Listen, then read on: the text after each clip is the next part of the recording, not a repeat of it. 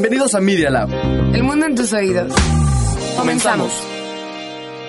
Los hechos, comentarios y opiniones expresadas en este sitio y programas son responsabilidad de quienes los emiten y no reflejan bajo ninguna circunstancia el punto de vista de la Universidad Panamericana o de sus autoridades y o representantes legales. Al colaborar, los participantes aceptan las transmisiones sin fines de lucro. Escuchas Media Lab. Presentamos El Candil de la Casa. Administro, luego existo. Conducen Liza Monroy y Cecilia Durán. Comenzamos.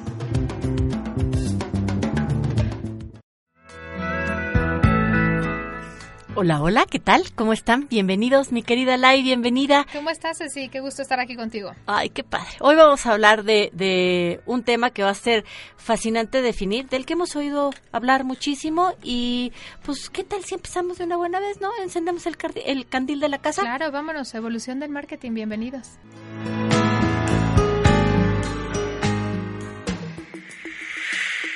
Contrarreloj.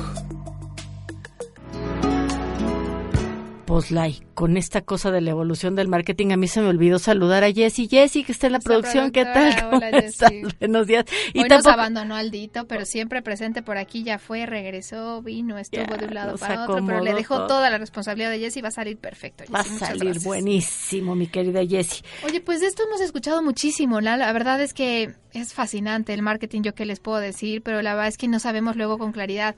Pues para qué sirve, cómo lo definirías. Un, es un poco como difícil de precisar y de delimitar, pues hasta dónde abarca, porque la verdad es que, pues no todo lo que brilla es oro en ese sentido y la verdad es que es una palabra aplicable a un tema amplísimo, en donde hablas de estrategia, de promoción de una marca, de un producto, de un servicio.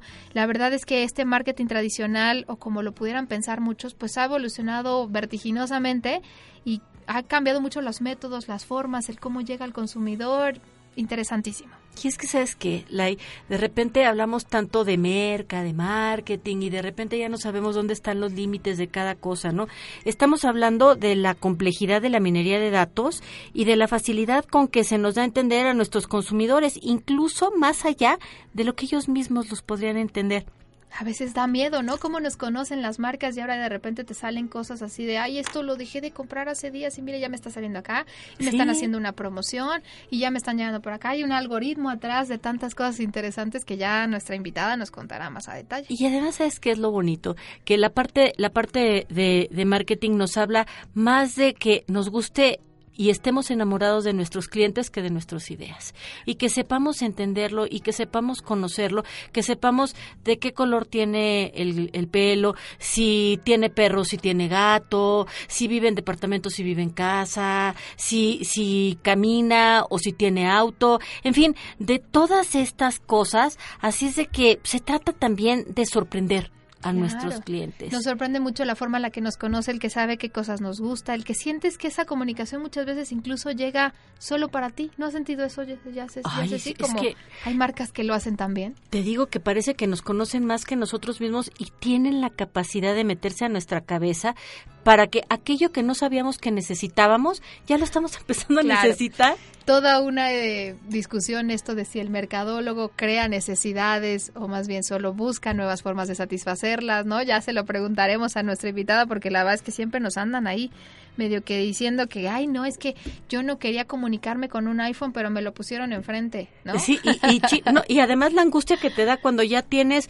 una actualización y no, no, no la has bajado, o cuando ya salió un nuevo producto y todavía no lo tienes y dices, ¿por qué todos sí lo tienen y yo? ¿Y por qué tengo esta angustia? no puede ser, ¿no? angustia nos llega a dar, claro, no. La verdad es que es un tema fascinante del que les platicaremos y qué mejor que vayamos al siguiente bloque para poder presentar a nuestra invitada, ¿te parece, Jessy? Vamos. Vamos. Pobre, la tengo en jaque.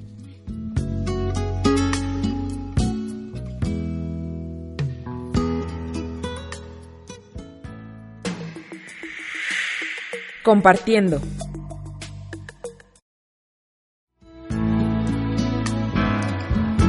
Perdóname, Jessy, por favor, que yo te tuve ahí que andar corriendo, porque no, la estamos poniendo a prueba en esto de la producción, ¿verdad? Lo hace perfecto. Y como ves, entonces, si presentamos a nuestra De una invitada, buena vez. De una buena vez. Les voy a leer un poquito sobre nuestra invitada, Ana Lilia Silva. Eh, en, lo- en la educación, ella es, eh, hizo su su licenciatura, es que lo tengo aquí como Bachelor of Science Marketing, ¿no? Hizo su licenciatura en Mercadotecnia en el TEC.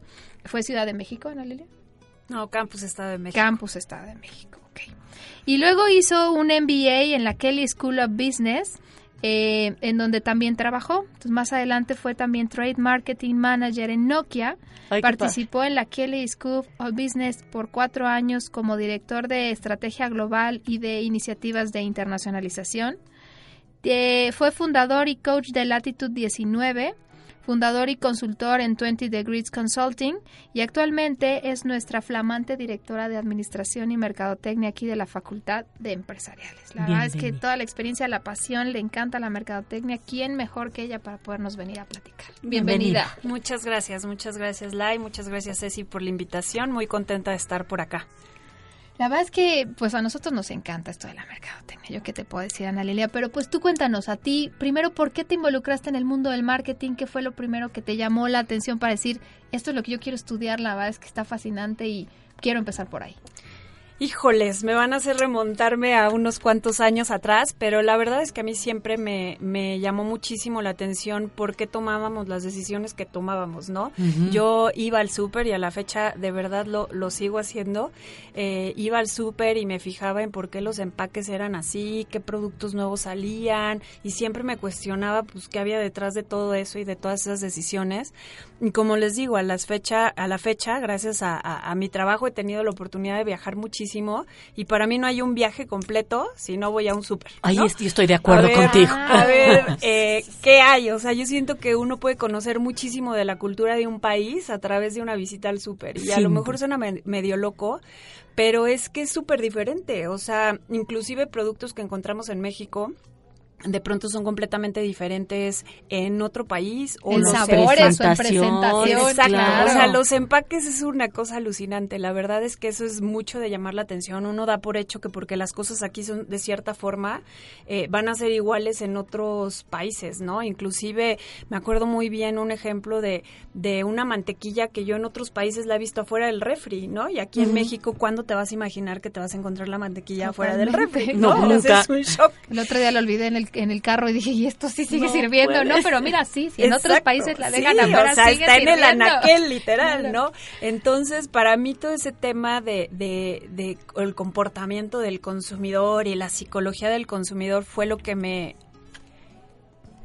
lo que me atrajo muchísimo, lo que me, me, me atrapó, pues, y bueno, pues ya de ahí inicié una carrera en, en marketing, como bien lo decías, este, tuve la oportunidad de trabajar en muchas eh, empresas transnacionales, ¿no? Estuve en 3M, estuve en Nokia, estuve en Johnson Johnson, siempre casualmente en la parte de ventas, Ajá. pero mucho por, por ese afán de entender, pues, qué pasa allá, ¿no? ¿Qué pasa en el punto de venta donde el consumidor eh, Decide. toma la decisión? Claro. Exactamente. Oye. Y la parte de trade, pues, obviamente me dio toda esa como sensibilidad a decir, híjoles, o sea, a veces no consideramos cosas bien importantes y, y de pronto el consumidor se está fijando en, en, en, en otras situaciones que nosotros ni por aquí nos habían pasado, ¿no? Es que es súper interesante. Yo, yo lo que digo es, a ver, de repente nos imaginamos como al mercadólogo, como una especie de hechicero que tiene una, como una bola de cristal en donde tiene la capacidad de meterse como un gusanito, ¿no? A la mente de- de- del consumidor. Sí se puede. ¿Sabes qué? Que yo creo que hoy en día sí. O sea, yo creo que el tema, justamente lo que decían al inicio de- del programa, el tema digital, las nuevas tecnologías, toda esta cuestión de la minería de datos y demás, hoy por hoy convierte al mercadólogo en, en, en, en ese mago.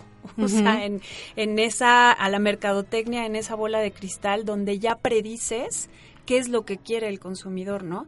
Eh, antes, pues buscábamos entender qué quería el consumidor con medios tradicionales, sobre todo pensando en investigación de mercados, pues los focus groups, las Ay, entrevistas. ¿no? Este, las encuestas y demás.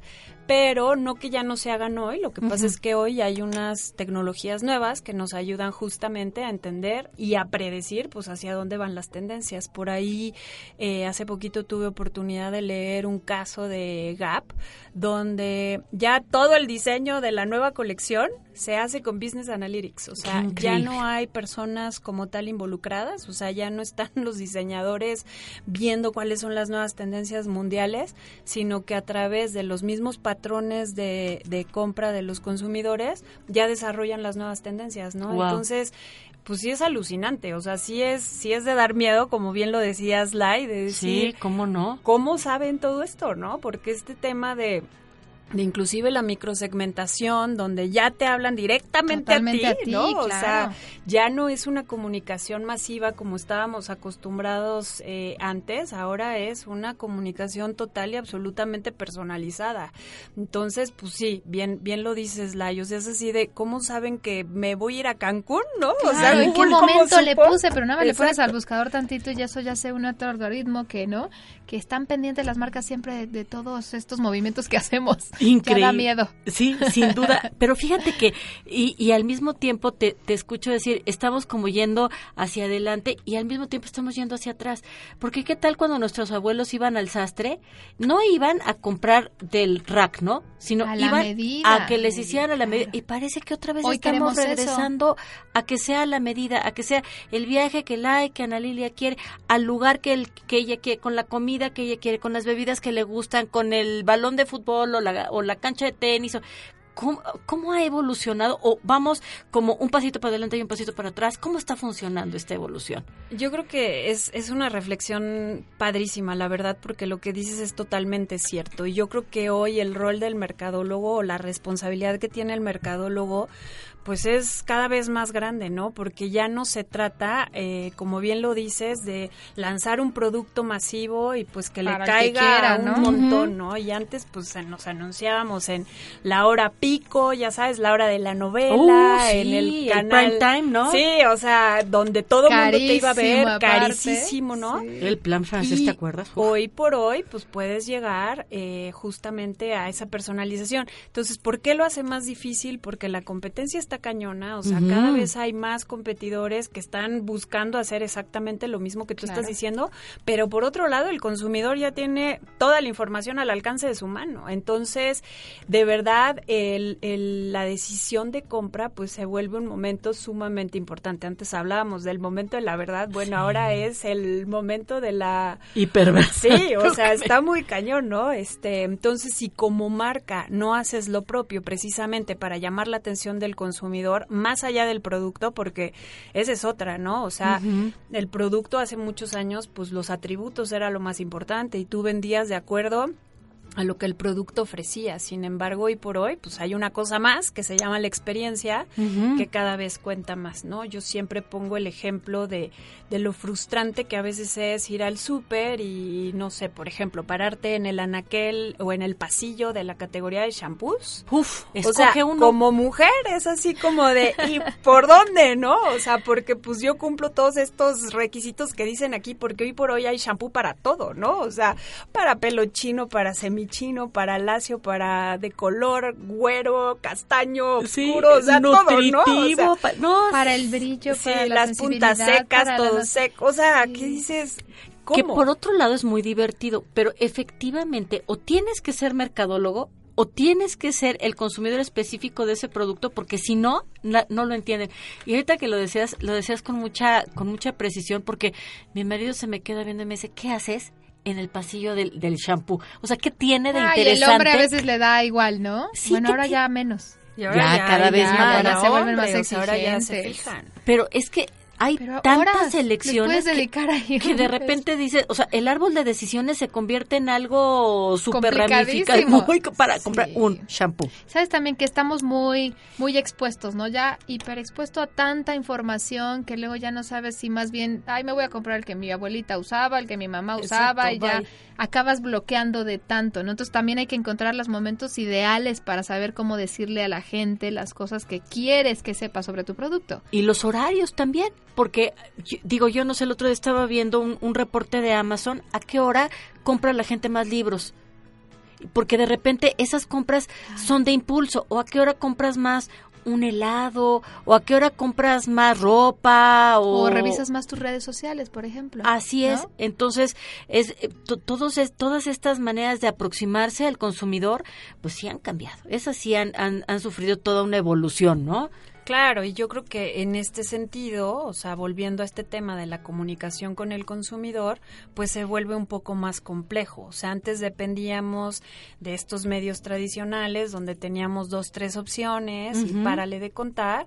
Hoy, pues los medios tradicionales siguen ahí, o sea, no han sido sustituidos por los medios digitales. Entonces, más bien es cómo complemento eso y van, o sea, hay un segmento de la población al que le tienes que seguir hablando a través de los Claro. medios tradicionales.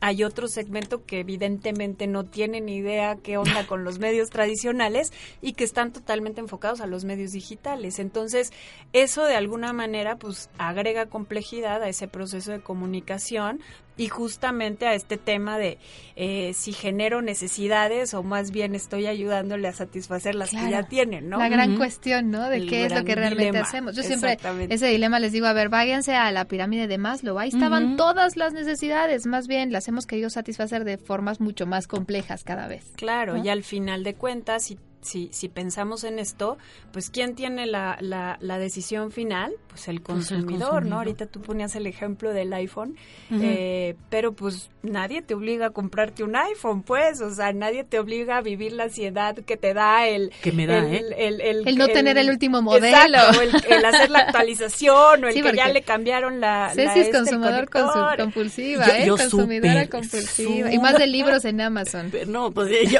¿cuál es la hora a la que Cecilia Durán compra libros? A toda, toda hora. A toda hora. Pero entonces, ¿qué quiere decir esto?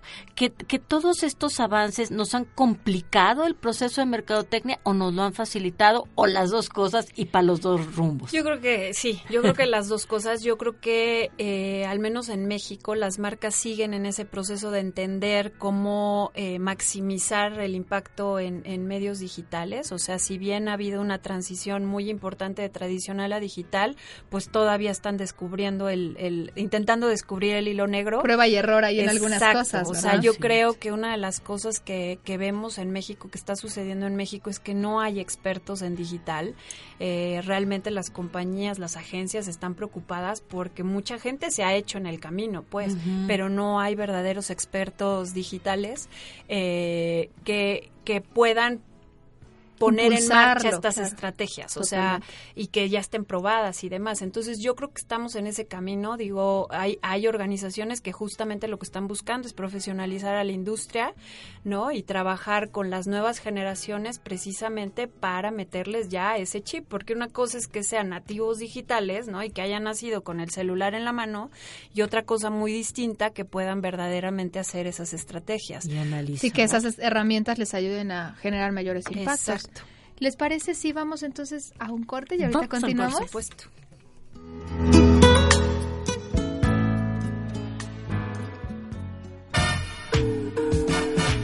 No hay obscuridad en el candil de la casa. Regresamos pronto.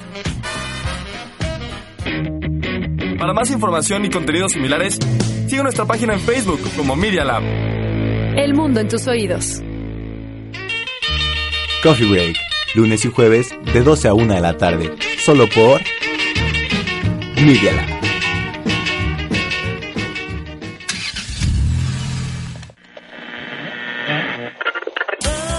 La cuarta temporada de Rocola llegó a Media.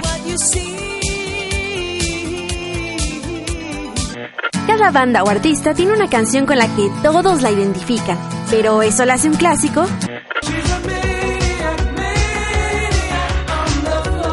No dejes de cantar y averígualo en Rocola, todos los lunes de 12 a 1 de la tarde.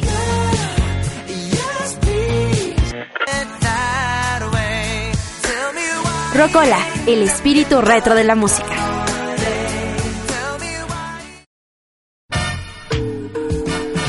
Se hizo la luz en el candil de la casa. Continuamos ya.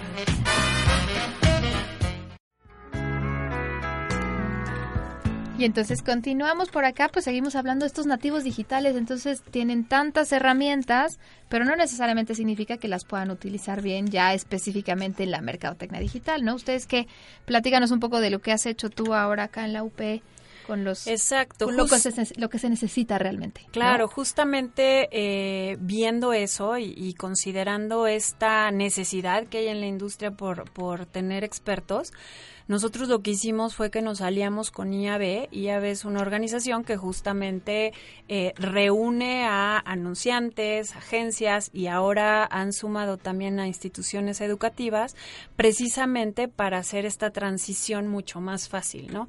Y una de las cosas que, o los mandatos que ellos tienen es precisamente profesionalizar a la industria. Entonces, eh, nosotros nos acercamos a ellos justamente para generar esta alianza y empezar a meter toda esa información son a- o esa preparación a los alumnos de la carrera, ¿no? Entonces, por ejemplo, ahorita hicimos dos cosas muy puntuales. Una, lanzamos una acreditación en publicidad digital y marketing interactivo. Ah, qué interesante. Esto lo hicimos opcional, o sea, es para chavos a partir de cuarto semestre, Quien pero quiera. es algo opcional, quien quiera, Aprovechen, quien le chicos. lata, Claro, ahí están ¿no? siempre las opciones y luego no y las la verdad es que, mira, llevamos un mes y piquito ¿Y y, qué tal? los chavos están felices, o Claro. sea, aprendiendo cosas como súper interesantes. Y lo bueno es que la acreditación, o sea, al final, como su nombre lo dice, pues los va a acreditar como expertos digitales, ¿no? Que finalmente es lo que va a pasar a pesar en su currículum. Van a ¿Qué es tener la oportunidad justamente. Les abres puertas, ¿no? Exacto. Claro. O sea, van a poder hacer un internship. Eso. Igual con una empresa, con una agencia, Qué ¿no? Para empezar a implementar pues todo lo que están aprendiendo. Entonces, eso la verdad es que estamos súper contentos. Eh, Qué le tenemos llave. mucha fe a, a- a esa opción. Y que tampoco es para todos, perdóname que te No. interrumpa, porque al final la verdad es que el mercadólogo tiene muchas opciones para desarrollarse, ¿no? Y si una es esta, qué mejor que agarren pues estas oportunidades de Exacto. certificarse, Si te tener... entusiasma, claro. Claro. Exacto, y poco a poco, o sea, la verdad es que yo creo que va a llegar un punto, y, y yo siento que estamos muy cerca, de que ya no vamos a hacer esta distinción entre marketing tradicional y marketing Ay, digital. no, ¿en o sea, serio? Yo creo que, que Ya están más por pronto, sí, o Sí, sea, se una va a empezar a unir eso, eh, precisamente por esa transición. Entonces, como bien lo dices, Lai, eh, ahorita los alumnos que tomen esta oportunidad, pues van a tener una superventaja sobre los demás, pero ya después esto tendría que convertirse ya En en, parte En un de requisito, estudios. supuesto. Entonces, hacia allá vamos. O sea, la verdad es que estamos eh, mirando muy fuerte esa parte digital. También la materia que tenemos como parte del plan de estudios de Mercadotecnia Digital la estamos dando apoyados de IAB. Entonces, sus Qué padre. instructores expertos en todos los temas de, de marketing digital, pues son los que nos están dando esas clases, justamente para lograr una mayor sensibilización en los chavos y empezarles a ayudar a generar estos skills, ¿no? Y la otra, yo creo que es el tema de, bueno, hay otros dos. El tema de Business Analytics. Ay, que, qué interesante. o sea, no podemos irnos, pensar en digital sin pensar en el análisis, ¿no? Y aquí siempre hay esta cuestión de, ay, es que a mí las mates no me gustan, es que yo odio las mates, es que por Pero qué tienen que tenemos ver entrar. mates?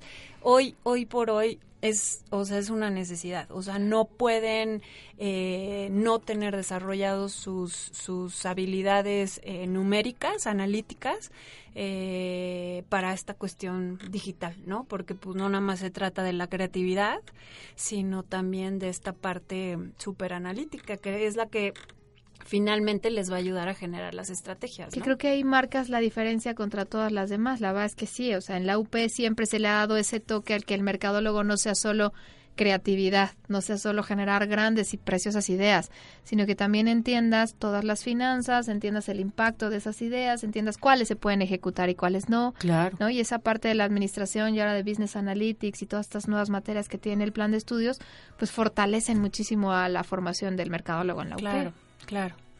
¿no? Entonces, pues la verdad es que ahí está interesantísimo. Hace rato también dijiste dos cosas interesantes que a lo mejor en nuestro en nuestros nuestros escuchas no las entendieron tanto. Pero hablaste del trade marketing, que tú tu experiencia ha sido también en el trade y te ha dejado ver un poco más, ¿no? Todo lo que es la estrategia de mercadotecnia, pero ¿qué es el trade marketing? Cuéntanos un poco. Pues trade es todo lo que hace, todas las actividades que haces en el punto de venta con las que conectas con el consumidor. Entonces, digamos que el, el Trade Marketing Manager lo que hace es vincular al área de ventas con el área de marketing. A veces esas dos áreas históricamente Se este, no, se hablan bien, ¿no? Este, se pelean, tienen una lucha constante. Entonces, de alguna manera, el- la persona de Trade Marketing viene a hacer esa vinculación. Eh, cosas como activaciones, eh, las lleva a cabo el trade marketing y por activación me refiero a todas las experiencias que vivimos dentro del punto de venta, ya sea en el supermercado, en el centro comercial, este cuando tenemos la posibilidad de probar a lo mejor un producto, eh, de Muy experimentar el producto, etcétera, etcétera. Muy divertido. O sea, hasta el clásico tírale, tira el gol, ¿no? Atínale a la portería. Es o sea, trade. es Es trade marketing, Claro. ¿no? Entonces, cosas este, desde muy sencillas hasta cosas muy elaboradas, ¿no? Que de repente hay marcas eh, a lo mejor un poquito más de lujo, que van a un segmento distinto, donde hasta, bueno, de viaje te llevan. Ah, y sí, sorpresa, claro. El otro día estaba viendo una activación de una marca de alcohol, donde llegando al aeropuerto... eh, escogían al azar a X personas y les decían, te vamos a llevar a vivir la experiencia de tu vida y se los llevaban de viaje. O sea, y era, déjalo tus otros planes, ¿no? Y vente con nosotros. Entonces, justo lo que la marca estaba buscando a través de esa activación era desarrollar embajadores de marca, ¿no? Porque una de las cosas que dan las activaciones hoy en día, volviendo al tema digital, pues es que se viralizan en dos segundos, ¿no? Claro. Entonces, el alcance que tienes a través de una activación, pues ya es impresionante, ¿no? Comparado con lo que estábamos acostumbrados antes. Entonces, trade marketing, la verdad es que es un área padrísima, divertidísima, ¿no? Que enfoca esas o, o abarca esas dos partes de- del marketing que son las ventas y el marketing de producto, pues. Y esa sigue siendo súper, súper actual. Esa sí no pasa de Es que moda. la esa sigue vigente, claro. Sigue siendo súper vigente, ¿no? Lo que queremos Sí. es justo vivir la marca para ver si hace clic o no conmigo, que me enseñe qué siento, qué, qué, qué cosas me hace percibir, ¿no? Y ya hasta lo unes a tu forma de vida, dices, es que esta sí encaja. Así sí es. y esta no, por la experiencia, ¿no? Y es justo lo que les comentaba al inicio, ¿no? O sea, ya más allá de qué me da el producto físicamente, o sea, ya las marcas están yendo a la experiencia. ¿no? Y eso me lleva a un punto adicional que es el tema este de neuromarketing Ay, que sí, es bien platicábamos ahorita en el, en el corte. conocer mejor a tu, Exacto, a o tu sea, buyer persona. Exacto, es entender qué lo motiva, porque cada quien tenemos motivadores distintos, ¿no? Entonces es entender qué lo motiva a comprar, o sea, qué motiva a Ceci a comprar libros en Amazon, ¿no? claro. Con las Este, ganas de leer. es, y todos, o sea, hay muchos, muchos motivantes, ¿no? Que pueden ser distintos. Entonces, en la medida que las marcas logran identificar esos motivantes en cada uno de los, de los segmentos, o en este caso del buyer persona, obviamente su comunicación pues va a ser muchísimo más efectiva. puntual, ¿no? Vas directamente como quiere que se lo digas, donde quiere que se lo digas, y entonces haces un clic perfecto, Padrísimo. ¿no? Y es justamente, yo me imagino, en el momento en el que la marca toma un paso adelante del consumidor y le dice, mira lo que te tengo, y la sorpresa, ¿no? Justo lo que querías, ¿no? Aquí está, eso que ni siquiera te habías imaginado, aquí te lo tengo yo.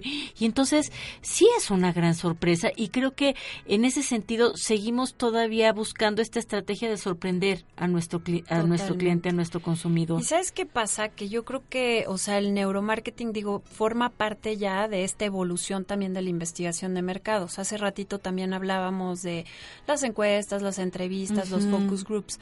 Hoy por hoy ya hay muchas otras maneras de precisamente entender qué está pasando por la cabeza del consumidor. Y ahí sí me gustaría compartirles una experiencia padrísima que hemos vivido aquí en la UP. Eh, ahí también eh, hicimos una alianza con Ipsos. Ah, qué interesante. Ipsos, eh, para los que no conozcan, Ipsos es una agencia de investigación de mercados grandotota global, ¿no? Pero ellos crearon aquí, desarrollaron aquí en México una especie de laboratorio que se llama Ipsos House, donde llevan a cabo pues ya sus investigaciones de mercado.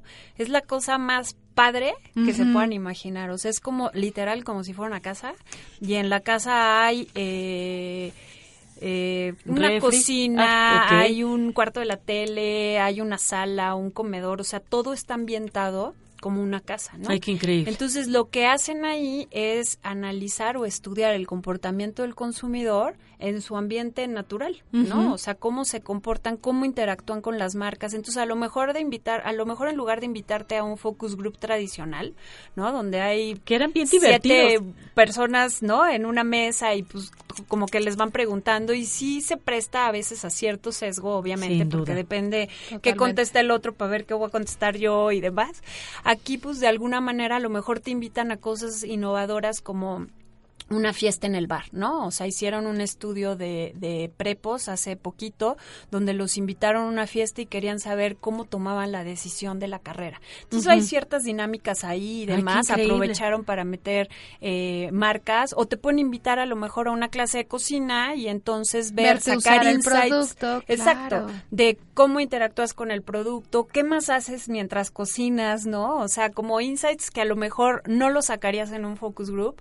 Y bueno, aparte tienen un montón de tecnología súper padre. Este, de hecho, nosotros cuando fuimos uno de los que me llamó la atención muchísimo, tienen un sensor que te mide el nivel de sudoración de la piel. O sea, tú podrías no sentir absolutamente nada y decir, no estoy sudando, te lo ponen en el dedo. Y ellos y entonces ahí lo que nos pasaron un montón de comerciales y veías perfecto, o sea, los picos de reacciones a los comerciales, ¿no? Wow. Entonces, eso nos comentaban que lo usaron mucho durante la campaña electoral, o sea, en los debates, para ver el impacto que tenían cada uno de los candidatos. Ya se imaginarán cuál fue el que más pues impactó, pero nos hace sudar. Interesantísimo, ¿no? Claro, las mediciones ya que hace sobre el cuerpo, de cosas todo el tema, lo mejor de cómo contextualizas la experiencia, ¿no? Este no sé, no es lo mismo, por ejemplo, ir al súper, ¿no? Ahí que te pongan música clásica de fondo, a ir al súper y que te pongan heavy metal de fondo, ¿no? O sea, tiene efectos totalmente diferentes. Entonces ellos hacen muchos experimentos con todo este tema de la contextualización.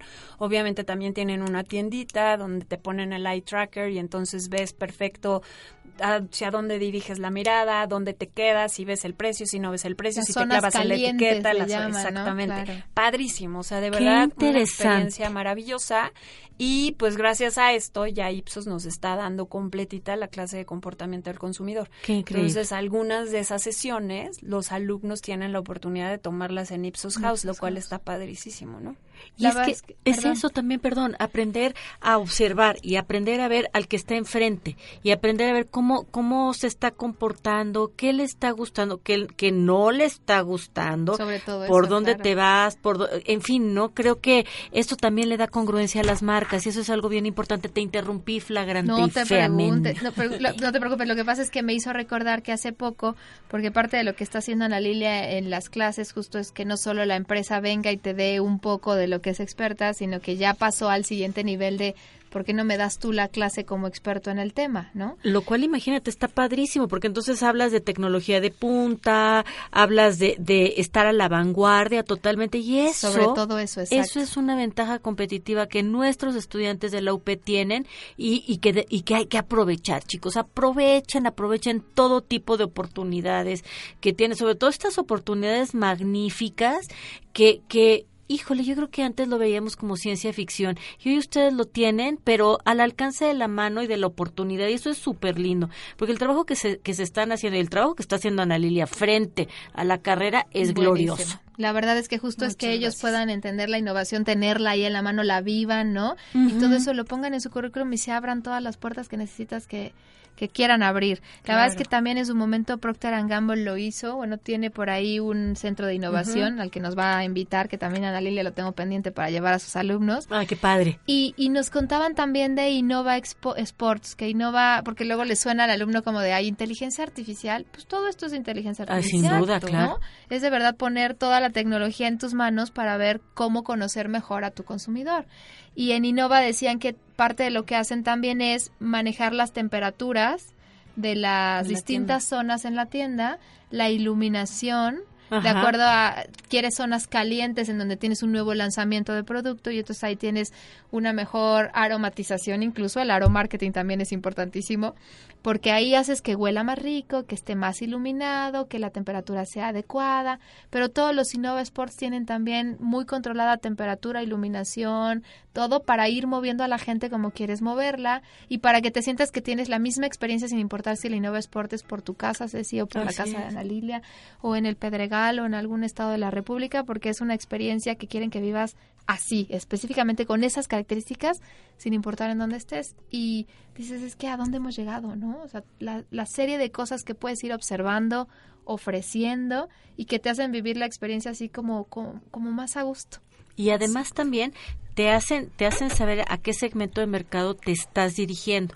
Estaba te escuchaba y oía, por ejemplo, estas marcas de jovencitos que tú llegas a la tienda y te ponen el tamborazo a todo lo que da, claramente una persona de determinada edad no va a entrar a esa tienda porque porque no le gusta.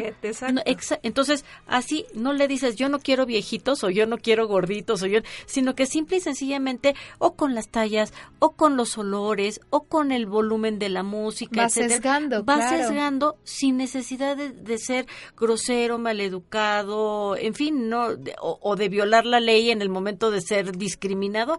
Simplemente este es el segmento de mercado que a mí me interesa y le pongo las cosas que le interesan y a los que no, pues si llega algún despistado se va a salir corriendo porque no es no es target, ¿no? Claro. Funciona así. Totalmente, totalmente y yo creo que cada vez lo vemos más, o sea, insisto, las marcas tienen que buscar formas de diferenciarse. Y bueno, ahorita que hablabas de, de la música, o sea, igual pasas por un Abercrombie o pasas por American Eagle y el olor, bueno, te llama este 100 metros antes, ¿no? Turín eh, también lo hace. Me encanta pasar por las tiendas, yo soy fan del chocolate, por eso tengo que ir por las Turín, pero sí es parte de, ¿no? La marca ya ha ido a mucho más que el producto. déjenme platicarles que una vez estábamos, mi mamá y yo íbamos caminando y de repente olemos de hacer una cosa naranjas, no se imaginan qué cosa tan deliciosa. Entonces llegamos a, la esquina de Guerlain y, me dice mi mamá, es que está delicioso. Mi mamá es dificilísima para regalarle algo. Yo te lo compro y cuando veo lo que cuesta, bueno, casi se me quitaron las ganas de regalarle el perfume. Pues ya ni modo, ya con el olor, con la ilusión y todo, ya estaba súper enganchada, ya no había más que sacar la tarjeta y dejarla planchar, ¿no? Ni Pero es cierto, ¿eh? O sea, ahorita que te escuchaba, yo hace hace, cuando regresé a Estados Unidos que tuve que poner a la venta mi casa, la corredora me decía, pon velas de galletas. ¡Ay, qué rico! O de algo, o sea, como si acabaras de hornear y pon flores, ¿no? ¡Ah, qué padre! ¿Es en serio? Y pues sí, o sea, el olor y me hizo recordar, no sé si se acuerdan, cuando entrabas a Palacio de Hierro antes y olía aquellas galletas maravillosas que decías, qué delicia, Yo claro. Eh, y claro, o sea, el, el ir a visitar la casa la hace como más este acogedora, ¿no? O sea, o no. e impacta un poquito e, e, en, esa decisión. Fíjate qué, qué importante. Y fíjense, chicos, cuando ustedes quieran vender, no sé, su coche o algo. Yo me acuerdo cuando yo estaba comprando casa, estaba embarazada, entonces embarazada los, los olores, son una cosa tremenda. Y cuando acababan de comer frijoles refritos, tú no sabes lo que a mí me causaba entrar en una casa. O sea, sí, es muy importante. Y uno antes pensaría, ay, el olor, no, porque y el olor es lo que tienes más cerca al cerebro y que te puede llevar a tomar una decisión más impulsiva en un momento. Y te hace recordar experiencias de manera muy clara, ¿no? Cuando recuerdas el olor de algo. El chocolate para mí es recordar a mi abuelita. ¿Ah, sí? Uy, sí, porque hacía un, chocolate de molinillo, no sabes, entonces me la recuerda. Y claro, cuando yo huelo eso, quiero, porque es así como volverla a traer conmigo. Como revivirlo. Sí, las marcas, las verdad es que hoy tienen muchas estrategias de las que pueden echar mano para poder hacer que el consumidor se, se enamore.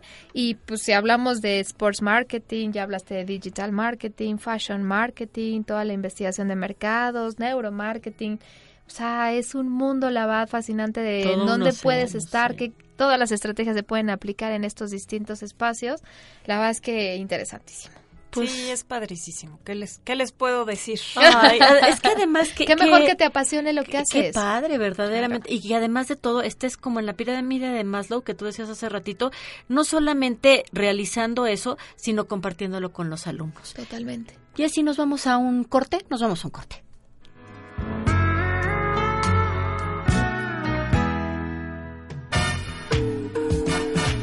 No hay obscuridad en el candil de la casa.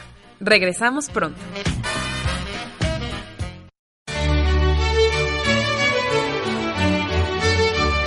Salvete. Hola. Audite queso nunci in lingua latina. Escucha, por favor. Nunti in lingua latina. Unicus programa annunciorium messici et orbis terrarum in sermone latino et hispánico. El único noticiero en el mundo en latín y en español con noticias de México y del mundo. Danielis. Danielis. Et Aloysius. Singulis tibi et nomadibus expectamos. Dani Gallegos, Dani Rodríguez y Luis Pesquera te esperamos de lunes a viernes a las 8 de la mañana. Bene valete. Hasta luego.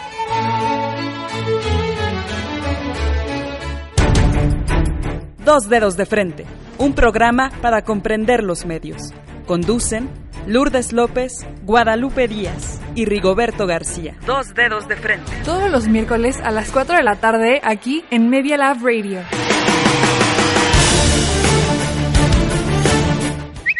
Síguenos en nuestras redes sociales Instagram y Twitter como arroba medialab-up.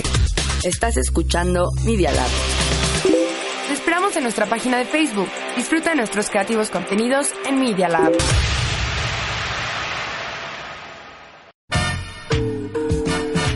Se hizo la luz en el candil de la casa. Continuamos ya.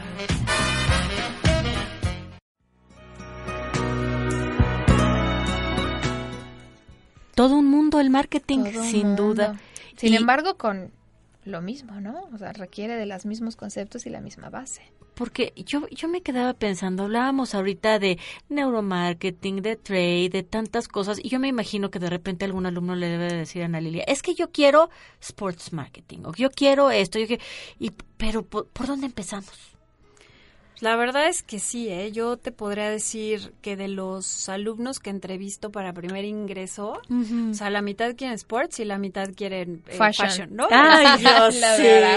Normalmente Padre. las niñas fashion, digo, el, el estereotipo ahí muy marcado, las niñas fashion, los niños sports. Y la verdad es que después te das cuenta que en realidad les gustan los deportes, quieren enfocarse a eso, pero no saben bien qué significa hacer Ujú. sports marketing o qué significa hacer fashion, ¿no?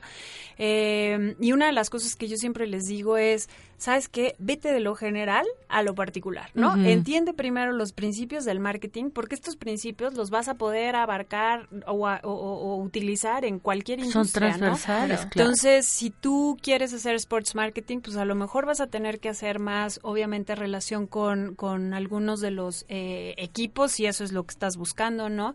Eh, enfocarte más a la parte de endorsements, a la parte de estrategias de patrocinios, que ya no son las estrategias tradicionales que conocemos de Uy, patrocinador A, B y C, ¿no? O sea, es una estrategia de patrocinios donde verdaderamente estás eh, desarrollando una alianza con otra marca, ¿no? O sea, una alianza, a largo plazo.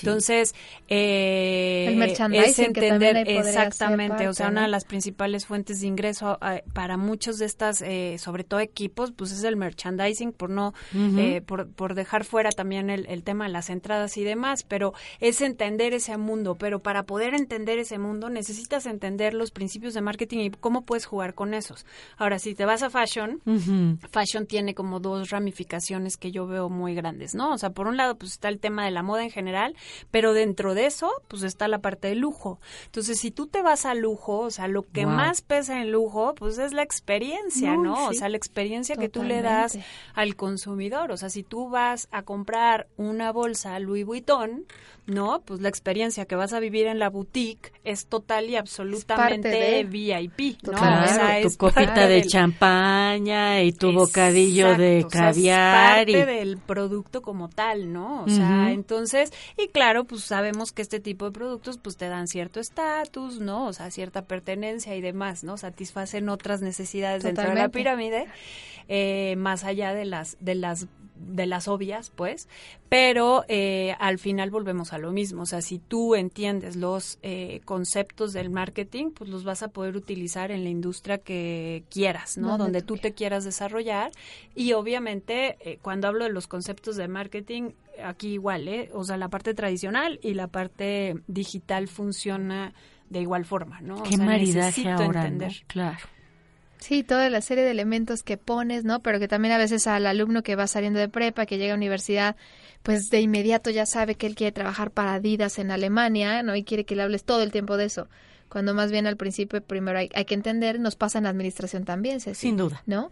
Ya quieren poner en práctica todo cuando al final, pues más bien tenemos que iniciar de lo general a entender todos los conceptos para poder después ya desmenuzarlos y aplicarlos como mejor convenga a cada estrategia. Y lo general les va a enriquecer mucho en lo particular, porque yo estoy segura de que a lo mejor una persona que se quiso ir al lujo y que quiso tomar el camino de fashion, de repente va a encontrar alguna riqueza en lo que dijo Kotler hace 20 años o va a encontrar riqueza en lo que escuchó de un compañero que también quería eh, o estaba hablando de deportes o en fin o hasta de vender chícharos o de vender carnes frías. Uno de verdad nunca sabe cómo todos estos temas van agregando y van haciendo todo un gran cuerpo maravilloso que pues es este, este universo del, del marketing que ha estado evolucionando, ¿para qué? Para al final tratar de complacer a un cliente, ¿no? ¿Y sabes qué es lo más importante? Ahorita que decías esto, Ceci, eh, los modelos de negocio actuales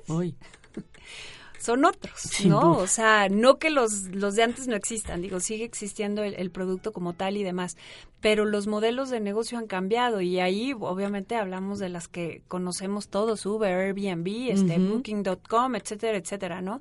Donde eso ha hecho que, que, que, la manera en que compramos, en que consumimos, ¿no? Y obviamente en que vi vivimos distintas experiencias sea diferente.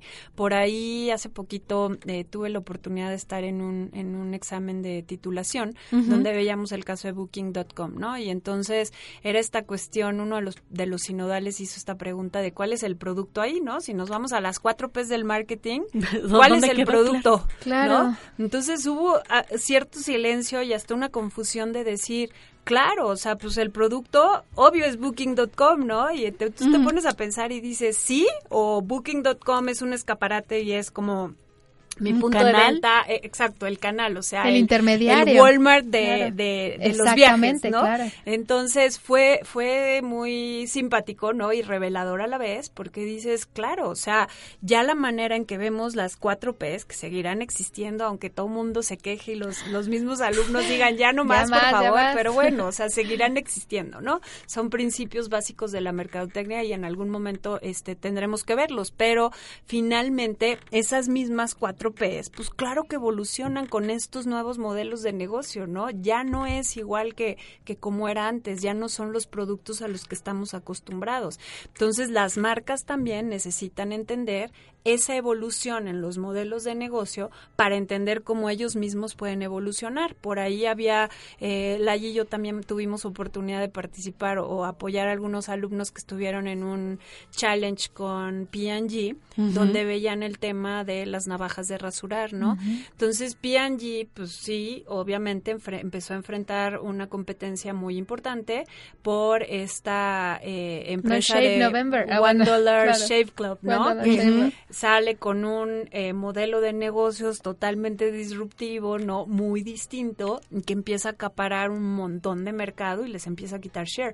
Entonces, las marcas pues también en determinado momento necesitarán también detenerse y plan, replantear cuál es el modelo de negocios a, a, seguir, ¿no? O cómo pueden evolucionar su propio modelo de negocios. ¿Qué claro, te requiere porque... ahora el mercado, no? ¿Qué cosas son las que hay que combinar? Ahora que estaban hablando me hicieron acordarme de eh, Howard Gardner que habla de las cinco mentes del futuro, uh -huh. que decíamos, oye, pues primero hay que tener muchísima información, que esa es la mente disciplinada, la que tiene la información que necesita, ¿no? Y no sé, es el Big Data y tenemos demasiado, pero después hay que saber sintetizar a lo más interesante, necesario, importante, ¿no? Cuando te dicen, oye, un libro, pónmelo por favor en dos páginas. ¿no? Dices, Dios mío, ¿qué saco? ¿Cuál es lo más importante? Esa es la mente sintetizada. Pero si quieres ser creativo y crear algo nuevo, necesitas de la disciplinada y de la sintetizada para poder ser creativo. Entonces, como que esta primera parte y esas cuatro P's y todo, pues son la disciplina de la mercadotecnia, exacto, ¿no? Una exacto. mente que te permite entender el todo, lo general, lo transversal, y luego tú puedas ir identificando de lo que a ti te interesa o de la estrategia que requieres, qué es lo más importante, y de ahí, pues generar algo mucho más interesante, más creativo y más innovador. Claro. ¿No? Y sabes qué pasa también. Me, me queda claro que y no importa qué tan fuerte, qué tan tradicional, qué tan gigantesca parezca una marca, no se puede quedar ahí como un monolito, sino que también tiene que empezar a correr porque estos nuevos modelos de negocios sí te pueden empezar a brincar en los en los cimientos y entonces ¿para dónde vas y a dónde volteas? Y ¿no? cualquier grande se cae, ¿no? Y cualquiera. Y luego estrategias como Booking, que tanto miedo le tienen las la, los hoteles y las aerolíneas a este tipo de estrategias de despegar.com y de todas las que son, eh, pues simplemente se pusieron a ver en dónde del modelo puedo ayudar a que sea más fácil para ti encontrar el viaje ideal, ¿no? y no eres ni aerolínea, ni eres hotel y dando ese servicio Uber y todas estas que han empezado a romper Airbnb, claro, que me, puso a me- temblar a todos. Me maravilla cómo verdaderamente estos chicos supieron ver la necesidad y resolverla. Primero en San Francisco y luego se fueron así a todo el mundo hasta darnos cuenta que Airbnb es el proveedor de habitaciones más grande del mundo sin tener un solo edificio construido. Y esos nuevos modelos de negocios solamente se pueden entender con una visión, pues a lo mejor de mayor inmediatez, de ¿y en dónde está el, dónde están las cuatro P's? Bueno, pues nosotros tenemos que a partir de esto que nos están presentando poderlas aterrizar adecuadamente. Y eso sí, solamente lo podemos hacer primero el, primer escalón, luego el número dos y luego el número tres, porque si nos queremos brincar, a lo mejor sí nos damos un azotón que Dios nos ampare, ¿no? Claro. Y la verdad es que en estos nuevos modelos de negocio, pues cada una de esas P's no tiene un impacto particular, ¿no? Porque inclusive si piensas en el precio, pues igual, o sea, no es lo mismo, el mismo Airbnb, pues no es lo mismo tu casa que mi casa, ¿no? Sí, claro. Este, no es lo mismo esta ubicación contra esta otra ubicación, o sea, también los esquemas de precios de Spotify, por ejemplo, donde manejan un, un esquema de membresía, donde tienen un modelo freemium al principio y ya después te empiezan a dar más, más eh, beneficios con el pago de la membresía, ¿no? Dropbox, o sea, hay muchas y muchas, eh, muchos ejemplos donde todo eso ha ido cambiando, pues la manera en que hacemos, ahora sí que business. Fíjese que justo me hiciste recordar ahorita de, de YouTube, ¿no? Que empieza gratis, ahora tiene una plataforma, bueno, que ya puedes pagar. Pagar. Yo la verdad es que no me ha Sin sabido... anuncios. Pero a mí no me ha sabido enganchar. Yo no he pagado. Se llama Red, ¿no? Sí, creo que sí.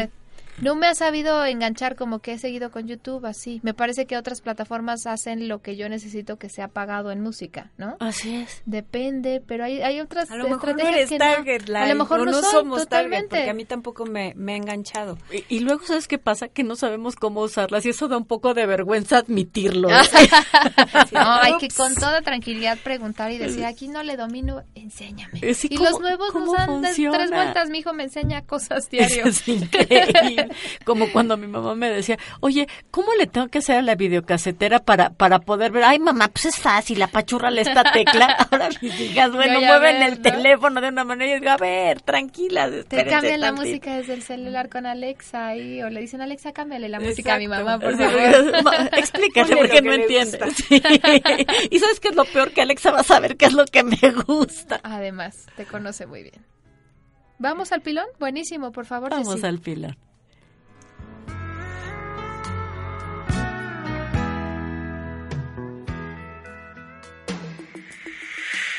El pilón.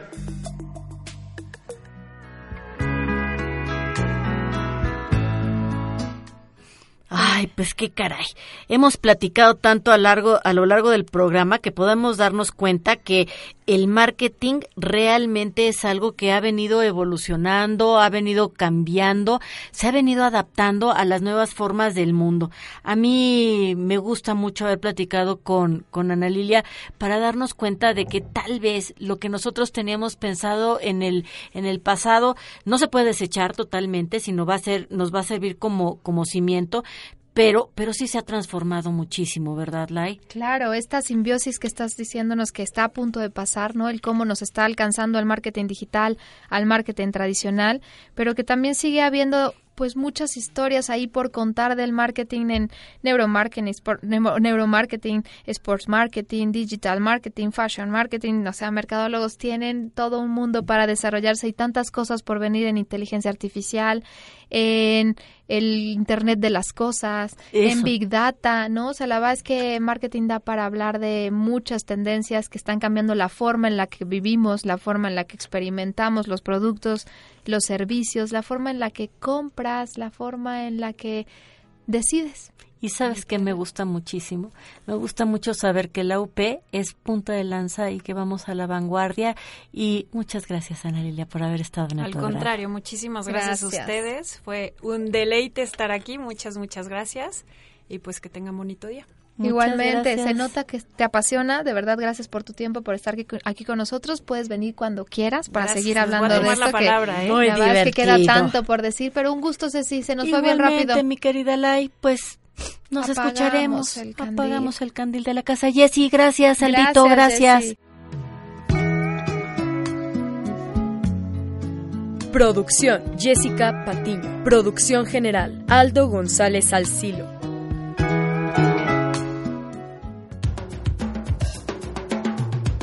Así presentamos El Candil de la Casa, donde administro, luego existo. Hasta la próxima. Estás escuchando Media Lab, el mundo en tus oídos.